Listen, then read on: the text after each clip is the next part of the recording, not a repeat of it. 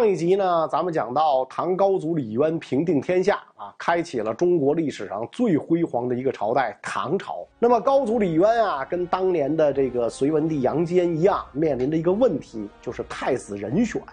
李渊呢有四个嫡子：太子建成、秦王世民、李玄霸和齐王元吉。四个儿子都是窦皇后所生，其中三子玄霸不到十六岁就去世了。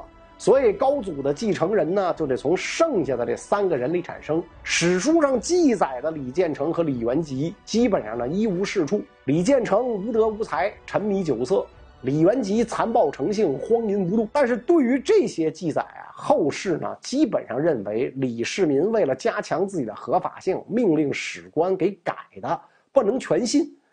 主持这个编纂《资治通鉴》的司马光就认为，是吧？唐朝初年的《高祖实录》和《太宗实录》，对于李建成和李元吉的记载有不少呢，都是歪曲史实的。太子建成小名叫毗沙门，毗沙门是佛教四大天王之一，汉文化里呢一般叫多闻天王，是一个战神的形象。不过可惜的是呢，李建成没有多少机会上战场。因为按照传统礼制，太子的主要任务呢，主持祭祀活动，还有呢，就是盯着国君饭吃的好不好。啊皇上吃饭，太子盯着看；皇上吃完了，太子问厨师下一顿做啥。那监督这个厨师啊，好好做饭。出征打仗呢，国君亲征，太子呢一般要留在家里监国。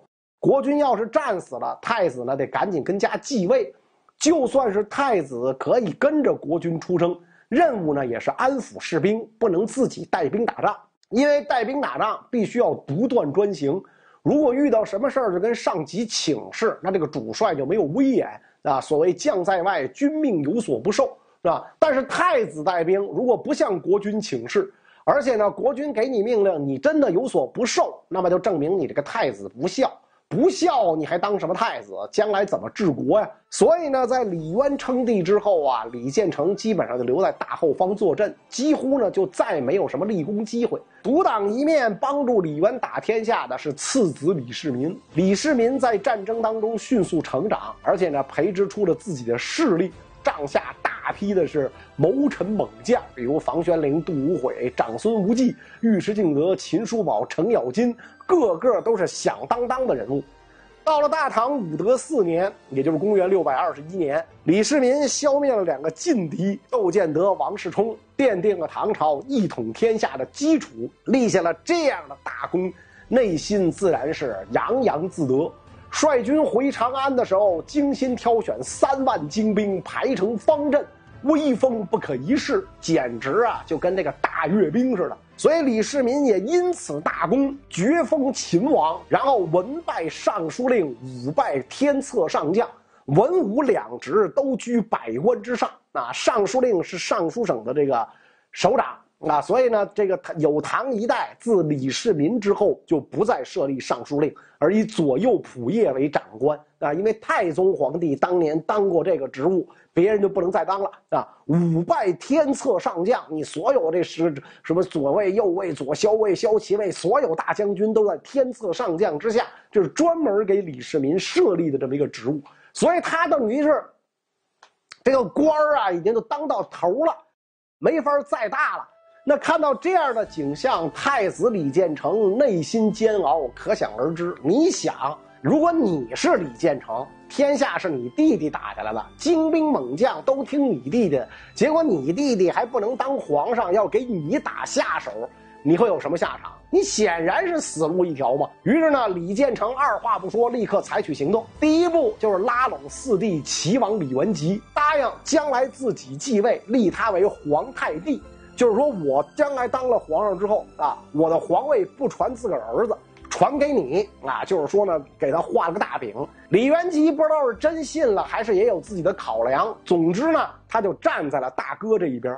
李建成啊，宫斗手段比较高明啊，这个战场上呢也不一定不行，但是他没有机会。所以这个高祖李渊啊，有几个宠爱的妃子，李建成、李元吉就千方百计的跟这些妃子搞好关系啊，托他们啊吹枕边风。比如有一回，哥仨跟李渊出去打猎。李建成故意给了李世民一匹烈马，李世民连续三次被甩下来，但是他毕竟乃武将出身，马上天子英武过人，连续三次稳稳地落在了地上。李世民呢就跟身边的人说：“我大哥想靠这匹马害死我，但是人的生死由天决定，我怎么可能被马弄死呢？”李建成就让几个小妈跟李渊说：“秦王自称说天命在他身上，要他做天下的主人，怎么可能死得不明不白？”李渊一听大怒，把仨儿子都叫来了，是吧？说谁当天子，自然由天命决定，你有什么好急的？吓得李世民面如土色，是跪地磕头。还有一回啊，有大臣跟李渊讲说，关中地区啊离着突厥太近，不如考虑迁都。李渊觉得有道理，太子李建成、齐王李元吉也都赞同。其他大臣一看这情况呢，不敢发言，只有秦王李世民呢站出来讲说：“突厥算屁大点事儿，咱们唐朝刚刚建立，就要因为胡人的骚扰而迁都，不得为后来人笑话死？请父皇给我几年时间，我一定用绳索套在突厥可汗的脖子上，把他带回来。”打消了李渊迁都的念头。这边前脚刚聊完，后脚李建成的谗言呐，就到了李渊耳朵边了，说秦王就是为了总揽天下兵权，不让陛下迁都，这么做无非是为了这个靠兵权篡位方便罢了。此外呢，这个李建成利用自己太子的身份，把秦王府的核心谋臣房玄龄、杜如晦派到这个外地当刺史。这样呢，他们就不能跟秦王府发生联系，否则就是结党营私，落下把柄。李建成就想以此来削弱李世民的势力，种种手段是不一而足，导致李渊对李世民的猜忌越来越深。李世民带兵打仗有一套，无敌高手啊，搞宫斗啊，真不是他大哥的对手。于是秦府的这些个文臣武将就建议李世民干脆发动兵变，但是李世民觉得兄弟之间自相残杀，实在下不了手，一直拿不定主意。直到武德九年，发生了一件小事但这件小事居然决定了大唐皇位的归属。怎么回事呢？这一年五月，突厥骑兵越过长城，包围了今天甘肃境内的一个小小的要塞，叫乌城。对于见惯了大世面的唐朝开国君臣来讲，这件小事儿不值得一提。没想到，正是这件小事儿大大加速了征楚之战的进度。得知乌城被围，太子李建成推荐齐王李元吉总督各路兵马迎战突厥。高祖李渊同意之后呢，李元吉趁机要求把秦王府的尉迟敬德、秦琼等猛将调到自己帐下，一同出征。这显然呢是要夺李世民的兵权。李世民在东宫安插的线人呢，赶紧来通风报信，说太子和齐王啊，打算把尉迟敬德这些人控制起来，然后趁着这个秦王李世民给齐王践行的时机，设下埋伏，把秦王杀了，再跟皇上讲秦王暴病身亡，来个先斩后奏。到这个时候，李世民再不动手就不行了，因为他手下这帮功臣没法再等。我们跟着主公打天下，为的不就是功名利禄？您要当上皇上，我们跟着出将入相。如果争皇位这件事儿您失败了，那我们能有什么好果子吃？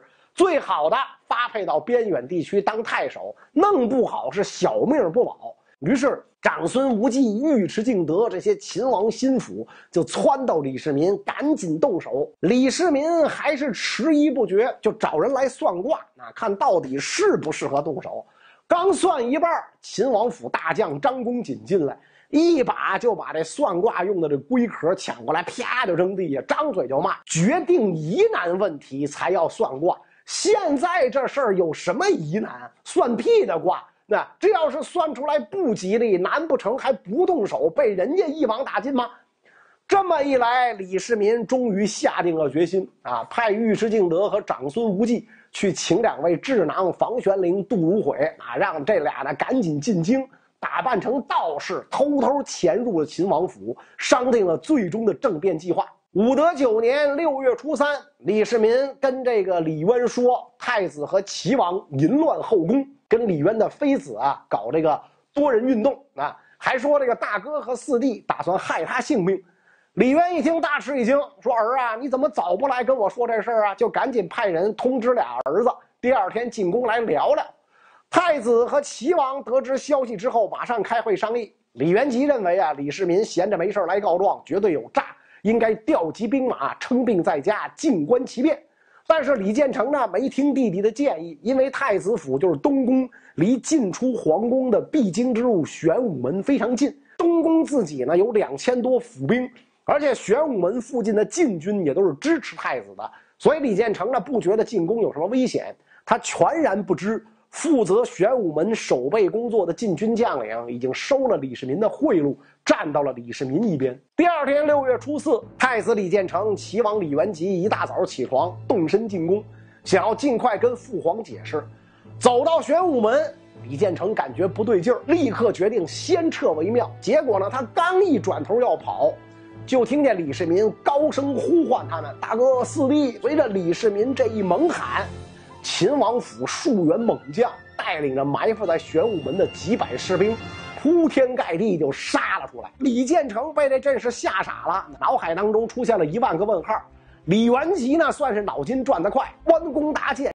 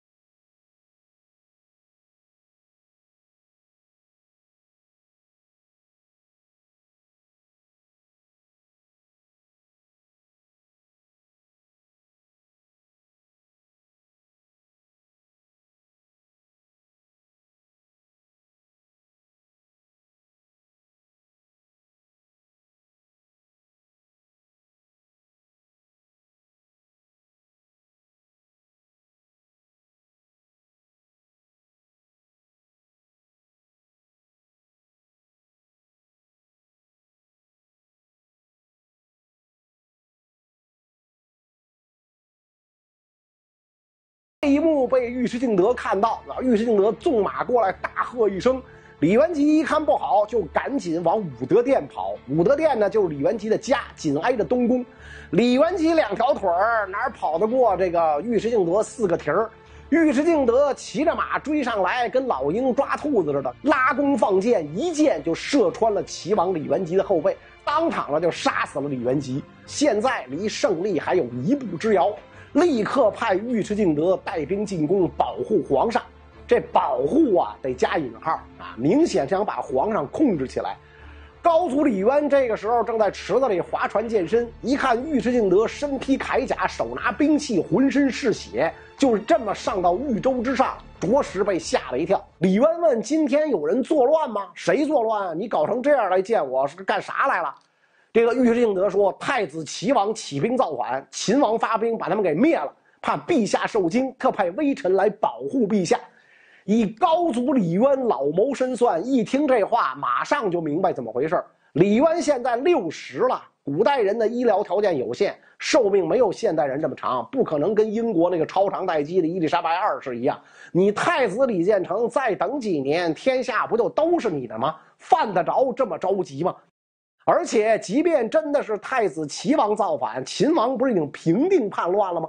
你尉迟敬德全副武装来皇宫后院，说要保护我，李渊就立刻明白了，那肯定老二把老大、老四杀了，这要控制我，隋文帝杨坚是怎么死的呀？病重期间被炀帝杨广给弄死的，这事儿没过去多久啊！我可不当第二个隋文帝。于是呢，皇上就想找个台阶顺着下来，赶紧问身边的大臣。想不到今天会发生这种事儿，你们说该怎么办？大臣们呢，这个时候也都明白了，赶紧就坡下了约，说：陛下起兵反隋，李建成、李元吉本来就没出多少力，没什么功劳。现在他们嫉妒秦王功大、威望高，所以阴谋叛乱。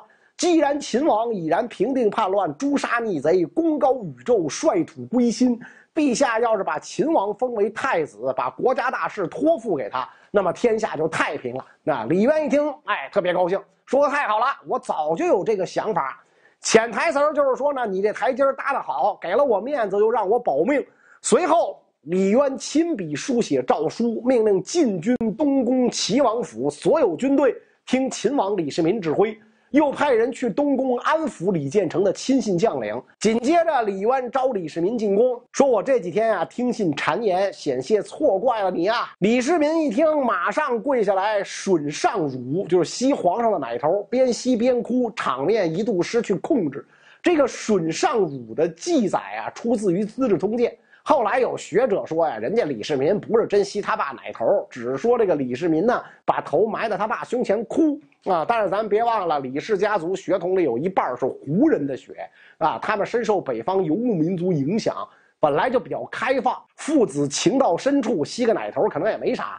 总之，父子两个人其实心照不宣，表面工作做得不错，抱头痛哭，父慈子孝是十分感人。表面工作做完以后，该干嘛干嘛，赶紧开始吧。李世民迅速开始清算，李建成的五个儿子，李元吉的五个儿子全部杀掉，而且呢，把他们的名字从皇室名册里删了。李世民本来还想把李建成、李元吉的亲信全杀了，但是被手下人劝阻。于是呢，李世民呢就让李渊下了一道诏书，就是皇太子建成、齐王元吉伏诛大赦啊。太子齐王谋反已经伏法，那这事儿呢就是他俩干的，其余人一概不究。就此，玄武门事变结束，李世民彻底赢得了征楚之战的胜利。玄武门之变之后三天啊，也就是武德九年六月初七，高祖李渊立秦王李世民为太子，国家大事小情全部交太子处置。处置完以后啊，通知皇上一声也就行了。又过九天，六月十六，高祖李渊给大臣们下一道诏书，说：“朕当加尊号为太上皇啊，着急退休啊，赶紧的吧，是吧。”接下来一个多月，朝廷里所有的重要官职陆陆续续都换成了李世民的人。到了八月初八，高祖李渊下诏传位给太子李世民。于是第二天，李世民在东宫显德殿登基啊，这就是中国历史上的千古一帝唐太宗。那么，太宗李世民登基之后是如何治国理政的呢？咱们下一集再说。